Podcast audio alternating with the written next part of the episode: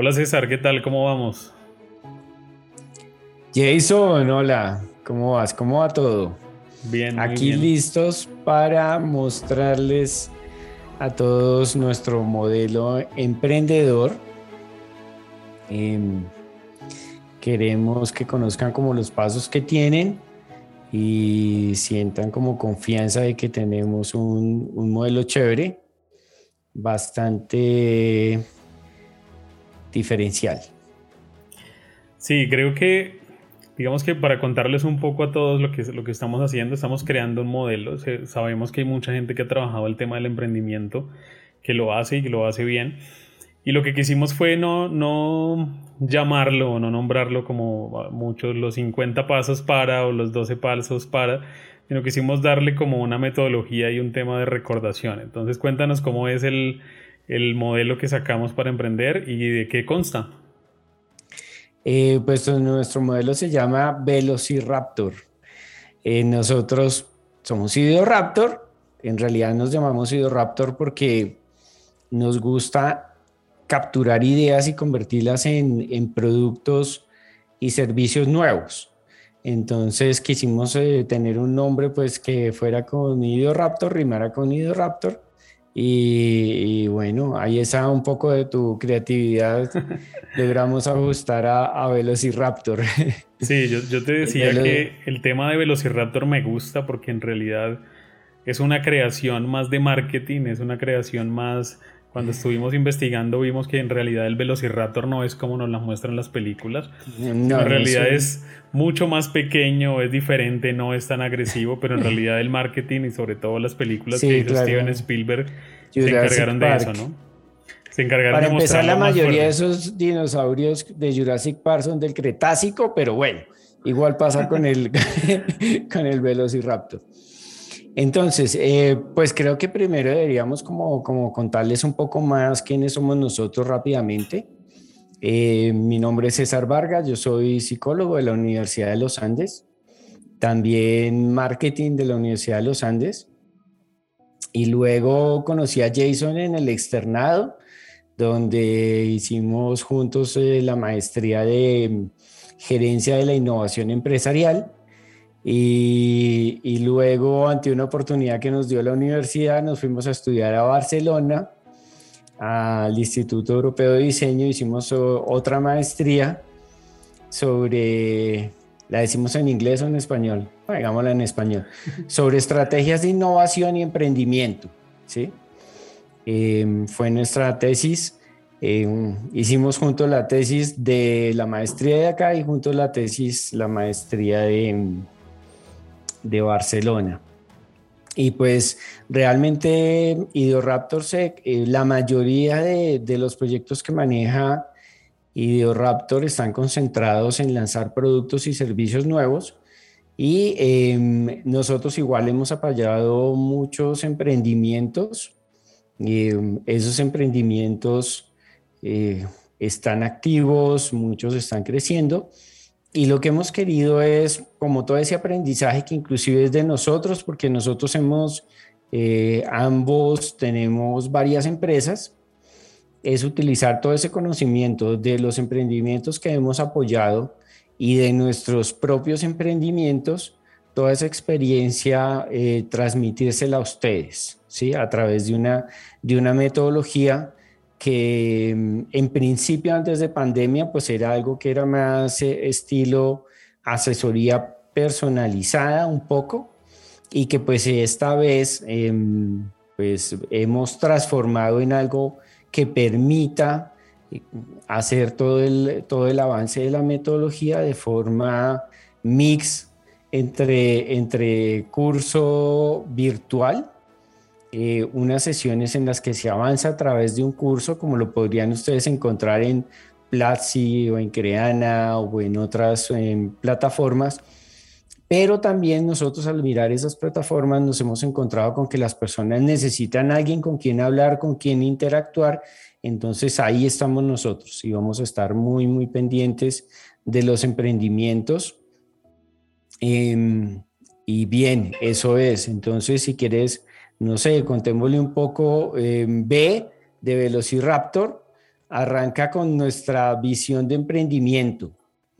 Sí. Emprender es complejo.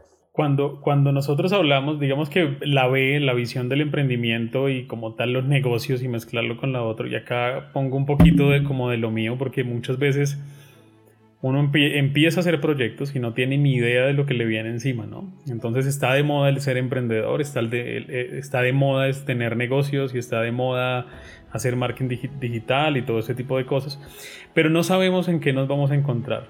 Entonces cuando hablamos de visión de emprendimiento, ¿a qué nos referimos, eso? En visión de emprendimiento, realmente no sé por qué tenemos la B de visión de emprendimiento si aquí lo que queremos es como desmotivar a la gente a que, a que haga emprendimiento. en realidad los queremos aterrizar, los queremos aterrizar y yo sé que de pronto en el aterrizaje hay personas que van a abandonar y de hecho pues hemos tenido muchos proyectos en los que han abandonado porque las personas se regresan a trabajar otra vez. Si deciden irse y conseguir trabajo porque ahí lo que les vamos a decir es, mire, eh, cómo deben organizarse antes de emprender, hay que tener unos recursos para sostenerse, porque pues esto no, eh, no despega siempre eh, como un cohete.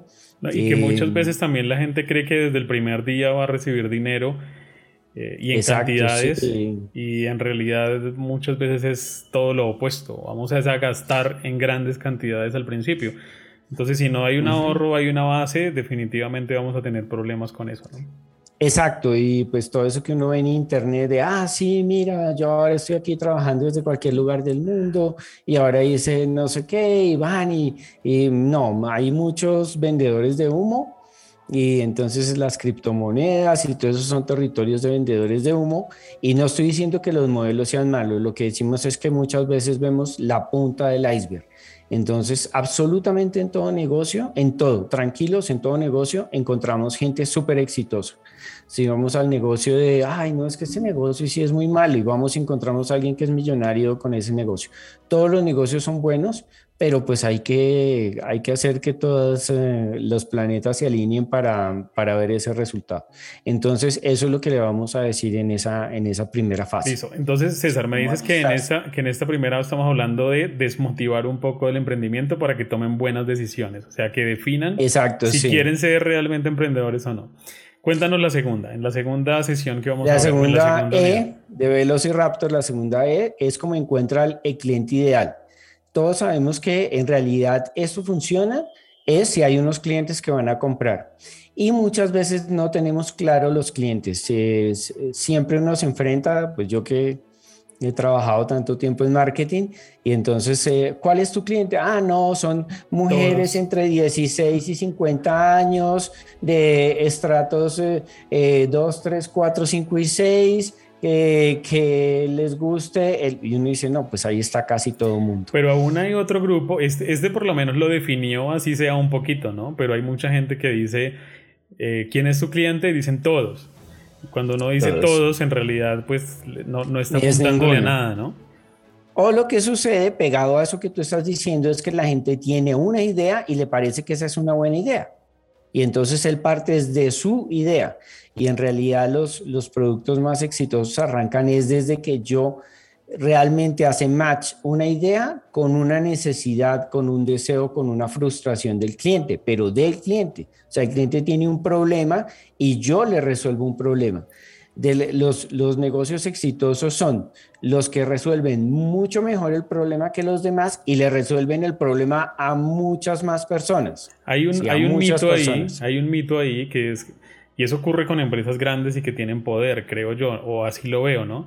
Que muchos, como dices ahí, mucha gente dice, no, es que le podemos crear la necesidad a la gente, pero creo que para crear una, necesidad ya debemos estar como en otro nivel, ¿no? Cuando Apple lanza una tableta y no existía antes eso, o un, o un smartphone, él creó una necesidad, pero pues porque está también con cierto poder encima, ¿no? Con cierta otro día, otro día, otro día en otro video peleamos sobre las necesidades que no se crean, eh, pero digamos yo le despierto algo ahí, ¿sí? Yo le despierto algo y ese, ese despertar, darle algo, sinceramente detrás nació de otra cosa que existía. Sí. O sea, la necesidad de, por ejemplo, eh, cargar la música, de llevarme mi música a todo lado. Entonces, pues no existía algo parecido eh, práctico, porque igual yo me puedo llevar los 100 CDs que tengo, pero ¿qué tan práctico es? Sí, exacto. Y pues depende no solamente de eso, sino también depende de, de los, de, de, los hábitos de los clientes, del momento específico. Hay muchos, hay muchos eh, productos y emprendimientos que no han funcionado simplemente porque no son. Sí, no son. Ya. Vale, la L, cuéntanos entonces la L. Esta a mí me parece súper clave, ¿no? Esta para mí es la, que define es, todo. Oiga, esta, la idea, la idea si va a ser plata o no va a ser plata. O sea, seamos sinceros, estamos, esto no, no, pues si alguien quiere hacer una fundación, también los llevamos a hacer la fundación, pero hasta las pero la cuestión es esa, necesitan plata. Exacto, las fundaciones también necesitan, dinero, entonces que no lo vaya a producir yo no quiere decir que no necesite. Puede ser que otra persona me lo done, me lo entregue. Me Entonces, realmente nosotros no queremos emprendimientos en los que la gente ahí se quede ahí en la zona de supervivencia. Eh, muchos negocios hemos finalmente los hemos rechazado y hemos dicho, bueno, esto hay que darle otra escala porque así no. O sea, todos queremos negocios que no solamente nos den para sobrevivir, y para los gastos, sino negocios que tiendan a crecer, que me, vayan generando cada día más ingresos, que sean sostenibles en el tiempo y que tengan crecimiento. Y acá hay una palabra que me parece fundamental y es el tema de la escalabilidad, ¿no? Si puede hacer dinero, puede ser que sea muy constante, pero si puede hacer dinero y que lo podamos escalar a nivel nacional, mundial y que podamos multiplicar esos ingresos, sería lo ideal y es lo que estamos o es lo que el mercado busca, ¿no? Cuando hablamos de empresas grandes o empresas de tecnología, lo que se busca principalmente es eso, ¿no? Que sea escalable y que se pueda llegar a mercados de bolsa y demás. Y eso es algo que, que, tiene mucha relación con el primer punto y es, si tú recuerdas allá en Barcelona, pues nosotros siempre la discusión era, nunca en la vida ningún negocio estuvo diseñado para Barcelona, nunca. Todos los negocios tenían escala mundial. O sea, nunca, no, no, no atendían localmente. Entonces lo que queremos son negocios que, que puedan atender servicios en otros países, que tengan capacidad de crecimiento. Y eso nos ocurre mucho, ya para, para ir cerrando, eso nos ocurre mucho, creo que sobre todo a los, a los latinos o a los que estamos en esta parte del hemisferio, porque vemos, como todos los países somos dispersos, pues vemos el, el mercado pequeño, el mercado de ciudad o de país pero por ejemplo los países de Europa ven ya un mercado europeo, un mercado de varios países. Y si hablamos, por ejemplo, del mercado americano, japonés o chino, pues es ya un mercado que siempre le van a apuntar eso a, nivel mundial. Entonces también de, eso hace parte de que la idea haga dinero, de que pueda ser escalable a nivel incluso internacional. Ok, eh, luego sigue la O. La O es de optimizar la propuesta de valor y la generación de un diferencial. Entonces, em, a diferencia de la innovación pura que, nos toca muchas veces, en realidad la mayoría de los negocios que nosotros vemos que salen, pues no son negocios así como de rocket science. O sea, la gente quiere montar un negocio que tiene ya competencia. O sea, ya hay algo que compite con ese negocio. Entonces, ¿qué queremos? Queremos es construir un diferencial. ¿Qué hace que mi diferencial realmente vaya a atraer clientes con el tiempo? Y eh, desmitificamos un poco cuando uno siempre le pregunta a la gente, ay, tu negocio, ¿por qué se diferencia? Ay, por el servicio, por el servicio. No, no, pues, ¿qué es el servicio? El servicio a veces no es un diferencial, todos esperamos que nos atiendan bien. ¿sí? Entonces, realmente, ¿cuál es ese diferencial? Ese pegue que hace que la gente diga, ay, yo quiero volver allá, uy, yo quiero ir allá porque es que allá es fantástico. Y yo creo que también pasar de ese diferencial típico que se usa y es de precio, ¿no? O esa guerra de precios que también entran, ¿no? Porque muchos hablan de ese tema de que o se enfocan o se preocupan porque es que hay otro que le ofrece mucho más barato, que no sé qué, pero lo que buscamos es que sea tan diferencial que la gente diga yo prefiero este, así sea un poco más costoso, pero que me, que me entregue los beneficios que yo requiero, ¿no? Exacto, sí. Eh, es así. Y si yo quiero montar un negocio de alguna línea low cost, que realmente sea sostenible, ¿no? Que no termine pasando con algunos negocios que vemos low cost que están quebrados. Sí. Listo, vamos ahora con la C. La C nos dice que es optimización, bueno, el, el canvas del modelo de negocio. Cuéntanos acá cómo va lo del Canvas. El Canvas es que ya llegamos al punto en el que realmente hay que estructurar el negocio. Em, nosotros hacemos el Canvas muy juicioso porque tenemos unos ejercicios específicos para cada punto del Canvas, pero al final el Canvas es como una fotografía de cómo se va a ver mi negocio. Ya después vamos a profundizar en algunos temas muy específicos. O sea, yo al principio hacemos unas preguntas de, oiga, si esto sí va a ser dinero, pero ya en este punto, por ejemplo, vamos a racionalizar eh, los números de los costos, de los gastos, de quiénes son mis clientes, cómo los voy a atender, em, cuál va a ser mi diferencial de, de, servicio, todo eso. Los aliados los aliados, específicamente como esa red que yo voy a construir. Digamos que este es un muy buen ejercicio, digamos que el Canvas lo que nos permite es ver nuestro negocio en una hoja de papel eh, y ver todas las áreas, ¿no? No es que digamos esto vaya a ser eh, supremamente profundo, pero sí nos permite tener una visión global rápida y sencilla de lo que nos vamos a encontrar. Listo, ¿cuál es el siguiente punto, César? La I es de implementa el producto mínimo viable entonces aquí vamos ya a... Mm, realmente nosotros trabajamos con un presupuesto que es rápido y barato. Ese es uno de nuestros presupuestos pilares de IdoRaptor. Entonces lo que nosotros queremos es que la gente realmente tenga ya sea una oferta, si es un servicio, una oferta de servicio o un producto muy estructurado que se pueda vender. Y entonces lo vamos a organizar ya con lo que dijimos en el Canvas, cuál es el valor agregado, cómo se ve. O sea, queremos salir y eso lo debemos enfrentar con clientes reales, que son los clientes que escogimos, y saber esas personas qué opinan sobre nuestra propuesta de valor, sobre nuestro producto. O sea, si les gusta, no les gusta, es enredado, no es enredado, si hay diferencial con la competencia o no hay diferencial con la competencia. Lo peor que puede pasar, muchos, muchos emprendimientos nacen de lo que las personas saben hacer en un negocio mientras estuvieron empleados pero eso es muy diferente a yo crear un producto yo mismo y que se vea diferente. Claro. Entonces lo que volvemos es hacer eso, yo voy a hacer un producto y lo voy a ajustar, lo voy a nosotros lo llamamos pivotar y es bueno, voy a enviar una oferta y voy a llamar a la persona y le voy a decir si eso funciona, si es un negocio digamos, los voy a invitar aquí a comer, a ver si les gustó esta comida, o sea, algo muy pequeño, todavía yo no hago la inversión grande porque yo no sé estrictamente si eso funciona o no funciona. Esa es la oportunidad para que la gente diga, ah, ok, sí, sí tengo yo las cosas críticas del negocio, las superé. Y principalmente una cosa crítica es que los demás aceptan tu producto. Pero también es que están, dispuestos, que están dispuestos a pagar, ¿no? Por eso lo llamamos producto y no prototipo o no otra cosa. Porque acá lo, que, lo que hemos visto en los emprendedores y que muchas veces nos pasó a nosotros también, o a mí por lo menos iniciando, era que lanzábamos como, o esperábamos lanzar un producto ya terminado, pero no sabía si la gente iba a pagar por él. Entonces queda uno ahí haciendo grandes inversiones y en últimas perdiendo dinero y la gente resulta que luego tal vez no está no está dispuesta a pagar por ese producto. Entonces la idea es implementarlo. Un producto mínimo viable es algo muy sencillo, no necesariamente tiene que ser ya algo terminado, pero sí lanzarlo pronto. Y como decimos siempre, entre más rápido y más barato sea, pues muchísimo mejor, ¿no?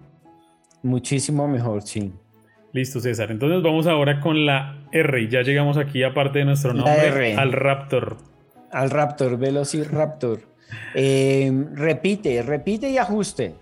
¿Eso qué quiere decir? Que realmente ahí se van a dar cuenta que yo voy a tener unos ajustes iniciales. Yo voy a tener unos ajustes iniciales sobre ese modelo. O sea, yo, yo de una vez no voy a lanzarme a decir, no sé, mm, eh, de una vez voy a, voy a comprarme una, una planta o una máquina para hacer, no. Al principio vamos a arrancar y vamos a hacer los ajustes hasta que tengamos un, un producto que realmente esté funcionando en el mercado y que yo ya me sienta tranquilo de hacer las inversiones de crecimiento, o sea, las inversiones grandes. Em, no sé, un ejemplo es, es el tema del café y nosotros hasta hace poco, ese es un producto que nació en la pandemia, em, y hasta hace poco ya tenemos la versión final del empaque y la versión final, ¿no? Y estuvimos Realmente durante un año usábamos empaques genéricos, mandábamos a hacer las calcomanías para pegarlo, eh, teníamos eh, canales directos y, ya cuando vimos que sí hay tracción, que llamamos tracción, o sea que la gente sí nos está comprando, entonces pues ahí sí dimos los pasos y, empezamos como a formalizar todo. O sea, si ven ahorita, mira, llevamos más de la mitad de los pasos y no hemos hablado de, de la empresa. ¿sí? ¿Por qué? Porque estamos probando. Claro. Para este punto tenemos un dicho, ¿no? Repite y ajuste hasta que le guste, ¿no? Repita y ajuste hasta que le guste, pero no hasta que le guste solamente a él, sino que le guste a los clientes. Y cuando hablamos de a quien le guste, no es a uno, exactamente, es al mercado, ¿no? Que al mercado le guste. Si no le gusta al mercado, de nada importa que me guste a mí, ¿no? Exacto. Listo, vamos con la segunda parte de, de nuestro Raptor, que es la A. La A. Ahora las cuentas claras. Ahora las cuentas claras, invierte con valentía y cuidado. Em, esta es la zona en la que ya hacemos los números hacia afuera. Entonces tenemos que hacer un pronóstico de ventas, tenemos que saber exactamente cuánto nos va a costar, dónde está el punto de equilibrio.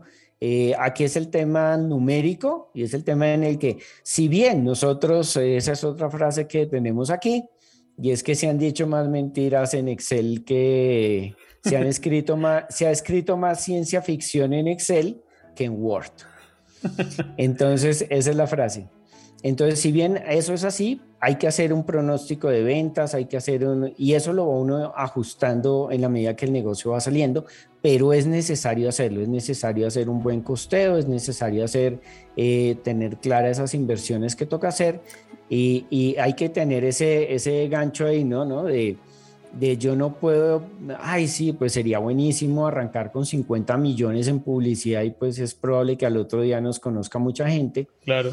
Em, pero pues de pronto nos conoce mucha gente y nos compro una semana y después me quedé sin plata para hacer más, para comprar producto, para hacer otras cosas. Y creo que acá también es, un, es un espacio, cuando hablamos de las cuentas claras, es un espacio, por ejemplo, para hablar de salarios, de dividendos, de presupuestos pero a mí hay algo, y lo hemos hablado en otros capítulos, que es algo que, que, muchas veces a los emprendedores le pasa, lo pasan por alto y es mortal, y es el tema de los impuestos, ¿no?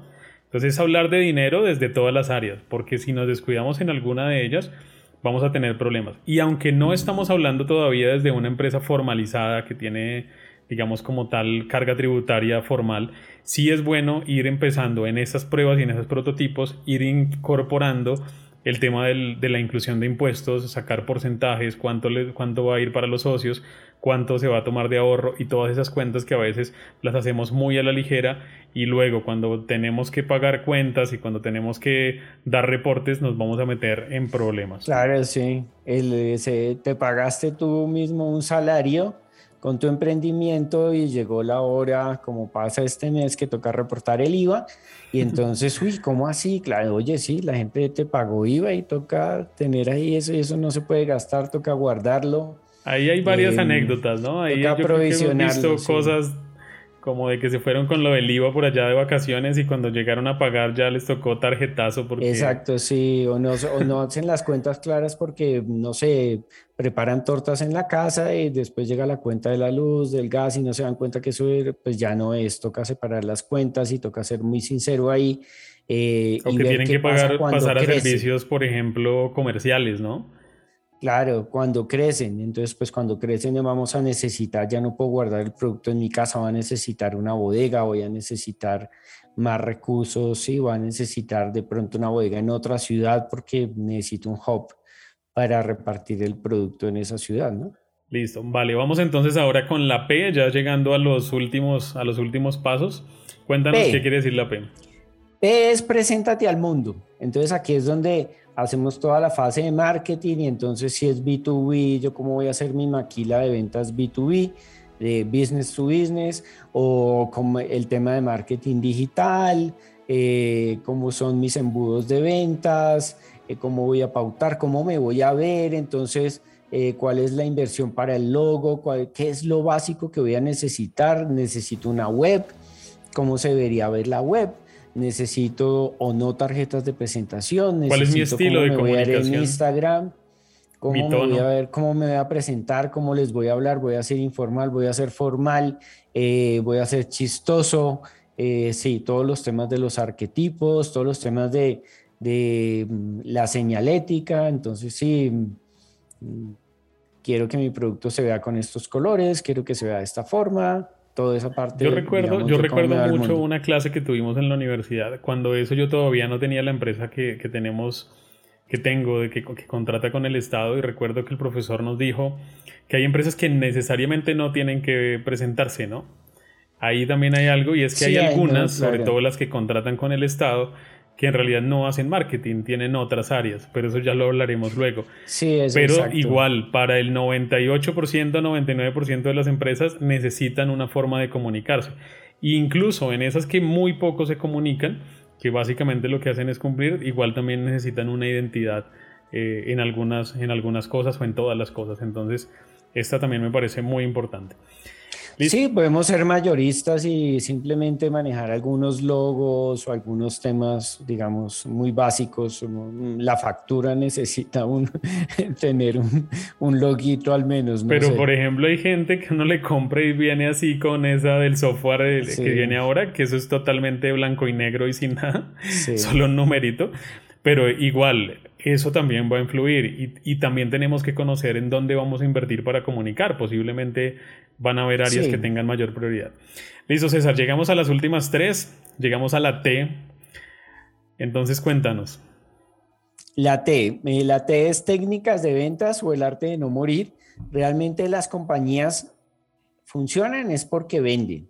Sí, funcionan es porque venden y es una parte bastante, bastante compleja porque, como lo decíamos, la mayoría de los emprendimientos nacen de personas que saben hacer algo, ¿sí? y pues lo hacen bien. Pero una cosa es hacer algo bien y otra es salir a mostrarlo. salir a mostrarlo y venderlo especialmente en, en, digamos, ya el contacto business to business, como lo hacemos nosotros, pues toda la maquila de ventas, de llamar a las personas, de eso, igual. O si estoy en, o si estoy en, en el, en el negocio directo con clientes, pues entonces esa disciplina, esa disciplina del marketing digital, de cuántos posts a la semana hago, de generar contenido, de mm, responderle bien a los clientes, de mm, hacer, conseguir los datos para mandarles las promociones, como de la construcción de todo tu funnel de ventas, no importa, o sea, yo necesito tener y saber dónde están mis clientes para poderles ofrecer el producto y eso sí o sí es una labor comercial que estoy todo el tiempo haciendo, haciendo las dos. El push, estoy todo el tiempo haciendo push para mostrarles y estoy haciendo pull para atraerlos, para atraerlos, eh, ponerle ganchitos allá para que la gente llegue, llegue a mí y me compre. Eso sí, y es clave. Y creo que aquí también hablamos, o aquí hemos tenido nosotros varias discusiones, porque en las técnicas de ventas y lo hablábamos hace poco, que tuvimos una, un, un, encuentro para darle precio a los, a los productos, ¿no? Que mucha gente puede hacer el producto muy bien, pero no sabe ponerle precio o no sabe negociar. Entonces, al no saber negociar, termina, o por lo general terminan cediendo al cliente. Entonces también están esos, esos temas que a veces eh, marcan la diferencia, ¿no? Porque si no lo sé poner un precio a, un, a mi producto o a mi servicio, básicamente ya entré perdiendo bastante. Sí. Y los emprendedores sí que se enfrentan todo el tiempo a, ay, hazme le descuento, ay, pero si te llevo no sé qué, ay, pero si te... Nada. Y las limitaciones, ¿no? Yo, yo alguna vez trabajé con temas de páginas web y bueno, ¿cuántos arreglos? ¿Cuántos mejores? ¿Cuántos cambios? ¿Cuántas veces voy a cambiar esto? ¿Cuántas horas? ahí muchos de los emprendedores estrellan porque terminan haciendo el doble o el triple trabajo por no definir y por no limitar las, las cosas, ¿no? Entonces esta también es muy importante. Y llegamos a las dos últimas, César. Entonces, cuéntanos la O. Raptor, la O, la O es de organiza ya la empresa. Entonces, si bien entonces aquí nos damos cuenta que es casi que el penúltimo paso que miramos, es bueno. Ya estoy, si quiero hacer empresa con esto, ¿sí? Realmente sí me da los números, sí provee, sí me siento cómodo. Eh, igual si no, también está bien. O sea, muchas veces avanzamos en los pasos y lo que decimos es, no, tú no renuncias en ese foco que tienes al final. Sí, o sea, en ese propósito no renuncies. Pero sí muchas veces tenemos que renunciar a negocios que nos damos cuenta que no van a funcionar o que no están creciendo. O a las formas o, incluso a, los socios, ¿no? Que eso también es una parte. A los socios también, ¿sí? A los socios también. Entonces yo, finalmente aquí es donde digo, sí, voy a organizar la empresa, entonces qué tipo de empresa necesito hacer, qué estructura le voy a dar, qué estructura le voy a dar, eh, nosotros no somos amigos de emprender solo porque es que emprender solo es, no solamente es difícil, sino que uno es demasiado egoísta. Hay que ser así. Entonces yo pienso que todo lo que yo hago sale bueno, yo no tengo ningún, ningún punto de comparación y además eso eh, quiere decir que yo tengo todas las habilidades. Entonces yo tengo la habilidad yo tengo la habilidad comercial y también tengo la habilidad de comunicaciones y también tengo la habilidad de producción y también tengo la habilidad de logística. Y también diseño los posts y también, subo las fotos en Instagram. O sea, yo sé todo. Entonces, ¿qué pasa? Que, que dos personas que ojalá sean complementarias y que no sean exactamente de la misma, sino que sean complementarias, es una buena mezcla. El resto, pues hay uno, es más, cuando usted dice, vamos a contratar una persona, está el balance entre los dos. Hay dos personas con criterio diciendo, no, es que este me parece, es que este no, sí, pero uno solo, uno solo es, es bien complejo. Y hay un mito, eh, César, discúlpame ahí te interrumpo, hay un mito, por ejemplo, y es bastante común, y es que dicen las sociedades, bueno, lo dice comúnmente, las sociedades ni en la cama son buenas, decía por ejemplo mi papá en algún momento ahí en son de chiste. Pero yo por lo menos que muchas veces emprendí solo, me di cuenta de que es supremamente difícil. Y es difícil porque uno es muy o muy estricto o muy laxo. Entonces uno termina aplazando cosas y como depende de uno, pues va a tener inconvenientes. Y en el tema de las, de las sociedades, pues hay que saber bien con quién se asocia uno, ¿no? Que tampoco se vaya a meter en problemas y que pueda uno de cierta manera confiar ciertas cosas. Pero sí, sí, siempre es mucho más sencillo bueno, no quiere decir que sea sencillo de que sea supremamente fácil, pero es mucho mejor hacerlo con socios, pero con socios, digamos, escogidos, con socios que se nos podamos entender y pues también que podamos confiar, ¿no? Eso creo que es lo más importante. Sí, y que, y que esto no es los tres mosqueteros, no es, no es los tres mosqueteros, todos para uno, uno para todos, no, no, no. O sea, hay que tener funciones claras, si van a tener un socio, esos socios, hay unos socios que dicen, no, es que entonces yo soy socio eh, capitalista o yo soy socio que hago de, yo soy socio de no pongo plata, pero solamente pongo trabajo. Hay unas cosas ahí súper complejas que tienen que aprender a dimensionar realmente para que no haya problemas futuros. ¿Y quién se va a encargar, así no sea su expertise, de las tareas. ¿Quién se va a encargar de las tareas? Entonces alguien se va a encargar de la parte financiera, alguien se va a encargar de la parte administrativa, alguien de la logística, mientras el negocio crece. ¿Sí? Entonces va a decir, mire, sabe que durante este mes funcionamos así y después vamos a contratar una persona. Entonces hay que definir esa estructura que va a tener, hay que definir la estructura que va a tener y la estructura de crecimiento.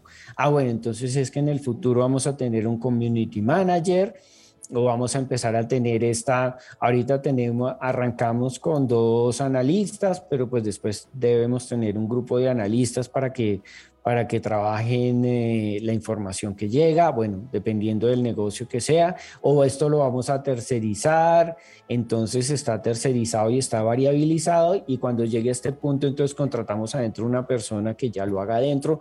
Ese tipo de cosas hay que pensarlas, cuál es la estructura que va a tener y también el alcance. ¿sí? Porque entonces, por ejemplo, entonces uno dice, ay, sí, yo voy a armar una empresa para comercializar café, no sé qué, pero resulta que mañana, si, si cuando vaya a exportar, entonces no, no puso eso dentro, del, dentro de las cláusulas de la compañía, no lo puso como el objeto social. Va a sacar nuevos productos y no lo tiene como objeto social y le toca cambiarlo. ¿Sí? Entonces tiene que mirar hasta dónde alcanza el objeto social, qué quiere hacer a futuro y, pues plantear exactamente qué tipo de sociedad quiere hacer y cómo la va a organizar. Eso, es un poco ya como formalizar. Y acá es donde viene, digamos, esa parte de la formalización en temas impositivos, ¿no? En temas de impuestos, en temas de responsabilidades, en temas de pagos, porque pues ya van a haber como unas responsabilidades eh, que pueden traer incluso problemas jurídicos, ¿no? El tema, por ejemplo, del pago de salarios ya tienen que ser eh, formales, ya tienen que, si van a contratar a alguien, cumplir con, las, con lo de ley. Entonces ya empezamos aquí a trabajar con cosas mucho más, mucho más serias y una parte del consejo que le damos casi siempre es, por eso, y por eso está de último, es todas esas pruebas vale la pena hacerlas incluso como persona natural, ¿no? Que, tiene menos, menos riesgos o tercerizando algunas cosas. Pero acá ya empieza como la parte mucho más seria a nivel de responsabilidades. Listo, César. Cuéntanos entonces la última para terminar con nuestra metodología de Velociraptor. La R, entonces, la R es eh, ya de rodéate de los mejores, que tiene que ver un poco con la parte anterior y es que nosotros hacemos mucho énfasis también en cultivar el relacionamiento y la cultura de la empresa. O sea, las empresas crecen con base en la cultura, con base en el tipo de clientes que tienen. Desde el primer día hay que escoger buenos clientes. Desde el primer día hay que, hay que pensar en construir una buena red de proveedores. Entonces, a veces por, por hacernos el tema un poquito más barato, conseguimos unos proveedores que realmente no son los que nos van a ayudar a crecer. Pagamos más, pero tenemos unos proveedores que están ahí con nosotros y nos ayudan. Em, toda esa red hay que aprender a cultivarla y hay que tener un plan, hay que tener un plan de crecimiento de clientes, de fortalecimiento de red. Los empleados son, o sea, como lo decía un gran empresario, cuida a tus clientes, cuida a tus empleados, que tus empleados cuiden a tus clientes. Entonces yo tengo que tener una cultura clara de cuáles son los valores que tiene mi empresa. O sea, mi empresa se distingue por esto, ¿sí? Eso es un poco como el ejército. Entonces el ejército es clarísimo cuál es la doctrina del ejército y, todo el mundo la sabe y sabe qué puede hacer y qué no puede hacer. Las empresas pasa lo mismo y si uno va a una gran empresa y que, y que tiene una cultura muy, muy fuerte, se da cuenta que todas esas personas actúan de acuerdo a esa empresa y eso realmente es uno de los pilares más importantes de crecimiento y es el relacionamiento con, con, con sus clientes, el, el buen relacionamiento con sus empleados, con su red de contactos. Hay empresas que eso es muy bueno, que cargan mentores, ¿sí? Nosotros tenemos nuestros amigos también que nos dicen, oiga, no, venga, ustedes van a meter la pata ahí, sí, van a meter la pata, no se manden por ahí. Entonces uno dice, ok, eh, ah, está bien que yo tenga personas mucho más grandes que yo que, que me digan, no, eh, ese no es el camino o revisa el camino, ¿por qué no piensas en esto? Y esa es, esa es la red. Es súper importante construir esa red hacia arriba y hacia abajo, o sea, empleados, clientes, eh, networking, amigos, todo el mundo, porque ellos son los que en últimas van a ayudar a sacar a flote y garantizar el crecimiento de la compañía. Sí, en últimas esos son los que forman la compañía y, y muchas veces ahí hay empresas que se descuidan, por ejemplo, con los proveedores, pagándoles mal, pagándoles tarde y pues siempre va a haber o puede salir algún competidor y sencillamente perdemos ahí esa opción de los buenos proveedores. La calidad de las materias primas también. Hay algunos que dicen, no, pues bajemos costos, entonces bajémosle la calidad a algunas materias primas y no calculan bien qué problemas les puedes traer. Y obviamente los empleados, que cuando un empleado está inconforme puede hacer daño muy, muy grave en una compañía, porque él prácticamente tiene acceso a todo lo que es a todo el interno, interno de la compañía. Entonces es muy, muy importante también, pues obviamente rodarse, rodearse de los mejores y tener confianza. Y tenemos que hacer empresas, tenemos que hacer empresas en las que la gente quiera trabajar, ¿sí? O sea, yo sé que la gente quiere trabajar en empresas grandes porque le dan 80 cosas, pero yo... Pero también eso está cambiando. Pequeñas, yo he visto empresas pequeñas que les dan unas cosas maravillosas a los, a los empleados y, que tienen un muy buen ambiente, muy buen ambiente y, eso se puede construir. O sea, debemos hacer empresas donde la gente quiera trabajar, debemos hacer empresas donde la gente, yo quiero negociar con esa empresa, yo quiero comprar, yo quiero ser proveedor de esa empresa, ¿sí? Esos son el tipo de empresas que queremos. Y algo, algo, por ejemplo, importante en cuanto a eso que dices es que ahora, por ejemplo, las nuevas generaciones hablan de tiempo libre, hablan de flexibilidad, hablan de poder incluso armar equipos en diferentes ciudades, como incluso lo hacemos nosotros justamente para poder trabajar acá con Raptor. Entonces, esos, esas cosas que la empresa tradicional y que muchas veces la grande empresa o el mundo corporativo no permite, eso es una ventaja para los que somos para los que somos pequeños y podemos tener más, flexibilidad y poder hacer cambios más rápido también. Entonces, esa es la R, eso es Velociraptor. Los invitamos a que conozcan más de nuestra metodología para emprendimiento.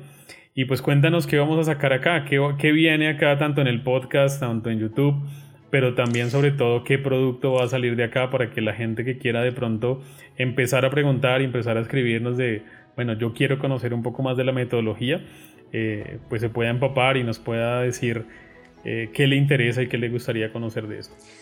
Eh, como les contaba al principio, cada, cada una de estas letras de Velociraptor es un, es un módulo ¿Cómo funciona? Las personas se toman una parte teórica, una parte teórica la toman online y, esa parte teórica tiene, tiene también exámenes, ojo, hay que responder por el conocimiento y tiene unas tareas, tiene unas tareas, tiene su material y las personas avanzan, avanzan en, la, en ese módulo.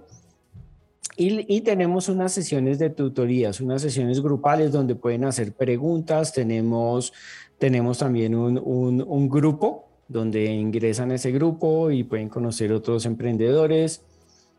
y ahí pueden también hacer preguntas. En ese grupo se pueden hacer preguntas, eh, pueden enviar material, pueden, o sea, es un grupo, es un grupo de aprendizaje. Y adicional, los que quieran pueden tener sesiones particulares, ya si quieren avanzar en algún tema muy específico, pueden tener sesiones eh, particulares en las que, ah, bueno, mira, tengo, quiero, quiero revisar un poco más a fondo mi modelo financiero, a ver si sí lo estoy haciendo bien, ok, perfecto. Y mm, en general, esa es como la, la estructura, vamos avanzando en los temas. Eh, las personas van avanzando a su velocidad, pero nosotros sugerimos unos tiempos, sugerimos unos tiempos, pero las personas avanzan a su velocidad, eh, pero los vamos, a, los vamos a apretar porque esto es rápido y barato. Entonces vamos a, apretarlos. Y lo más importante de esta metodología es que van a aprender a hacer, ¿sí? O sea, van a aprender una metodología que después van a poderla usar en otros negocios, ¿sí? O sea, ya tenemos muchos de nuestros em, emprendedores que dicen, ah, bueno, listo, ya aprendí, ya probé con este negocio, y ahora, no sé, llegó un amigo y me dijo que sí, pero, ah, bueno, sí, vamos a hacerlo, pero lo vamos a hacer con esta metodología. ¿Tienes una buena idea? Así, ah, bueno, pero hagamos los pasos, hagamos los pasos. No es que, ay, salgamos así, ay, ahora busquemos 100 eh, millones de pesos y con esto 100... No, no, no. Hagamos los pasos y, y, aprenden, aprenden una, una metodología muy interesante que les va a servir en la vida para lanzar más, muchos más eh, emprendimientos y, sentir como mayor seguridad. Esto es de prueba. La mayoría, cuando ustedes van y ven los grandes empresarios, han quebrado empresas. O unos negocios les han salido y otros negocios no. Pero si ustedes aprenden a hacerlo mucho más efectivamente y a, modificar sus productos hacen que el emprendimiento sea mucho más efectivo.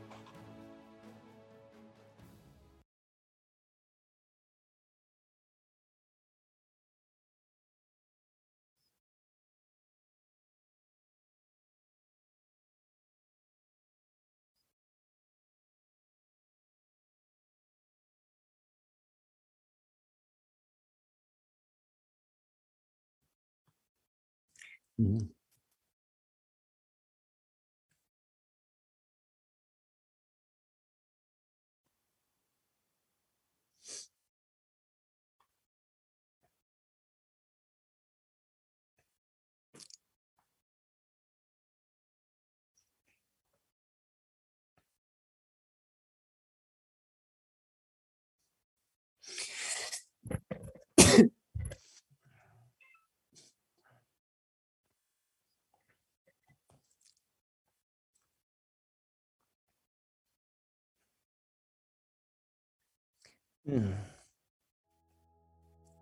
Ahí usted después va a editar.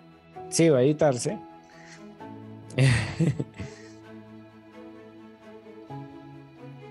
Listo, César. Entonces cuéntanos dónde nos pueden contactar, dónde nos pueden preguntar sobre este nuevo programa que tenemos. Em, nos, pueden, nos pueden buscar como siempre, está el link en la página web www.idioraptor.com, eh, a, nuestros, a nuestros WhatsApp 315-839-8588, nos pueden escribir y ahí les damos más información sobre, sobre nuestro programa.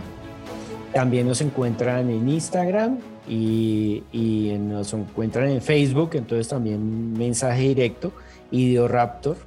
En ambos estamos como Idioraptor. Entonces cualquiera de nuestras redes, eh, la mayoría de la gente nos está contactando también por los mensajes de Aldea, de Impulsa.